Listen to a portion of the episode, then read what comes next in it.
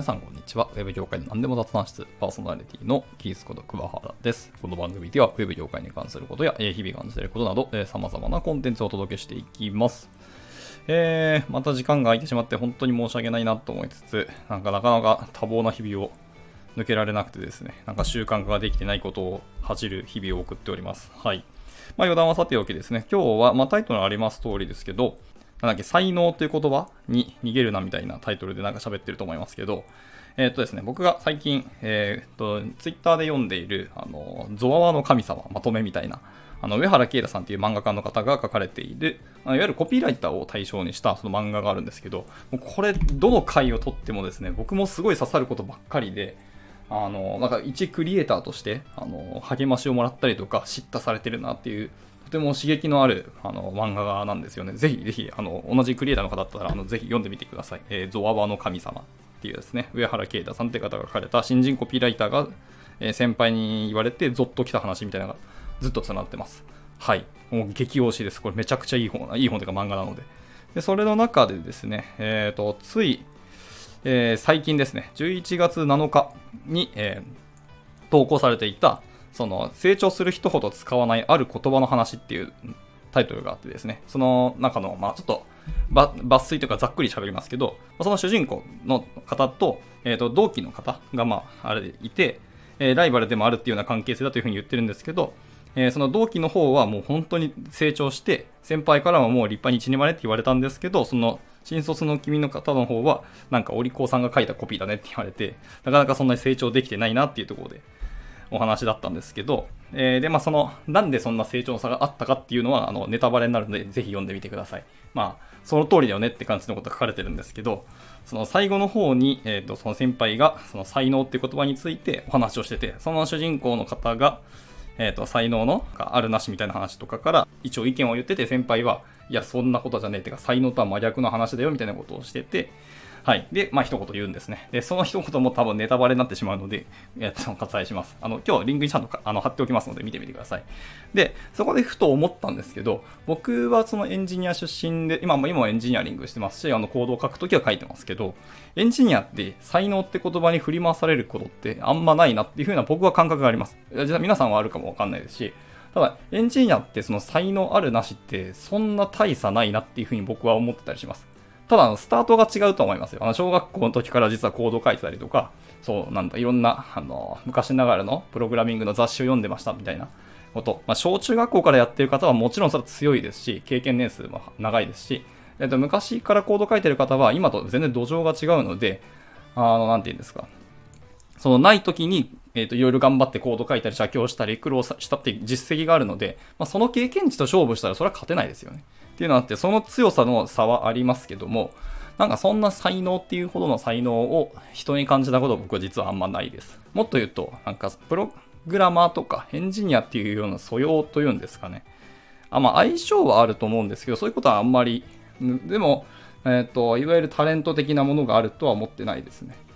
えーどっちかというとなんか頭の作りといいますか、ひらめきというか物事の観点とか、物の見方みたいなところとか、まあ、たくさんありますけど、とはいえ、その差があるっていうのは難しいなと思ってます。で、クリエイターっていう、特にやっぱデザイナーさんとか、あのアーティストに近いところの方もそうですけど、っていう方は結構その才能っていう言葉と才能の差を突きつけられるみたいなお話は結構実はあるんじゃないかなと思ってて、あんまりそのデザイナーさんと才能の話をしたこと僕はないんですけど、えっとなんだかんだですね、あの実績としてうちのデザイナーは、そのやっぱりあの美大を出身で出られて出られてて、えっと今社会人でデザイナーをやられてる方っていうのが圧倒的に確か多かったはずで、でそういった美大に行くとどうやったってこのあの才能の差っていうのをもう先天的添付なものっていうものの差をなんか見せつけられていってか感じさせられるみたいなことが多いんじゃないかなと思っていました。はい。まあそういう意味でいくとエンジニアっていうのはある意味で幸せというか、そういう言葉に振り回すこと、されることがないんじゃないのかなと思ってております。でももちろん、あの、エンジニアはよくあるその技術力というか強さっていうところの、あの、差で、あの、突きつけられることはもちろんあって、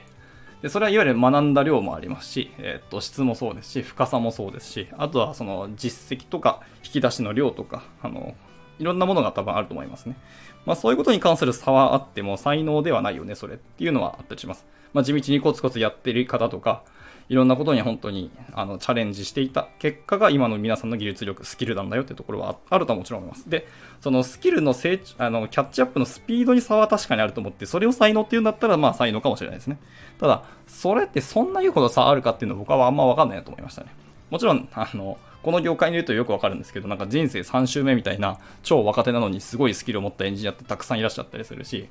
はい。で、逆に、あの、おじさんとか大先輩の方々はもう実績もすごいしっていうのはあって、なんか、まあそういう差はありますけど、まあでも若い子の方が、あの、才能あるっていうのはそれは仕方ないことなのと、どんどんどんどん技術っていうのがコモディティ化したり、あの、情報っていうのが、あの、オープンソースになっていってるので、まあ、あの、地の交通整理っていうか、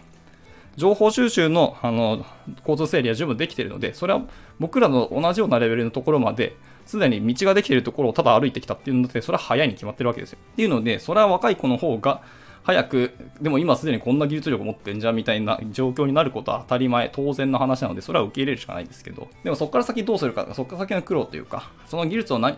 使って何をする、どうするかっていうのはやっぱり経験値が物を言うところもやっぱ全然出てくるので、勝負はできると思うんですけど、まあ、とにかくそういう言葉にエンジニアって振り回されることがあんまないよっていうことで、ひたすらま地道に、あとコツコツ頑張っていく、あの、勉強していくっていうのがエンジニアが強くなるための道なんだなっていうことをふと思って、まあそういうことを喋りたくなったって感じですね。はい。なので今後、えっと、業界、もし、あの、外から IT 業界に行きたいなっていう方いらっしゃる場合は、そういう差はありますし、もともとそういう技術を多少触ってきた子たちが、あの、一気にあのスキルをどんどん身につけていくっていうのも、それは当然だっていうことですね。そういう土壌があるからです。逆に言うと、皆さんも同じですね。あの、すでに交通整理できているので、同じように道を歩めば、同じようにスキルは早く身につくと思います。もちろんその年齢の差だったりとか、あの、学習スピードの差はもちろんあると思います。あとはその人生のステージが違ったりしますよね。家族がいたりとか、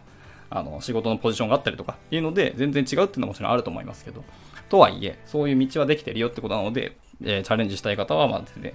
そういう道はしっかり、えー、実はできてるので、あのググったりして、調べればいくらでも情報が出てくるのでね、はい、安心して飛び込みたい方は飛び込んでみていただければなと思いますと。まあもちろんそのまま身につけた先であの就職できたり本当にお仕事できるかっていうとそこはまた別の話で、えっと難しい面はあるんですけどね。はい、ただまあまあその身につける、スキルを身につけるっていう意味ではそんなに大差はないよと。いうところです。なので、才能がないっていうか、自分は向いてないかもしれないとあるかもしれないですけど、向いてなかったとしても、ちゃんと地道に歩ける道はすでにできてますよっていうところだけは、あの、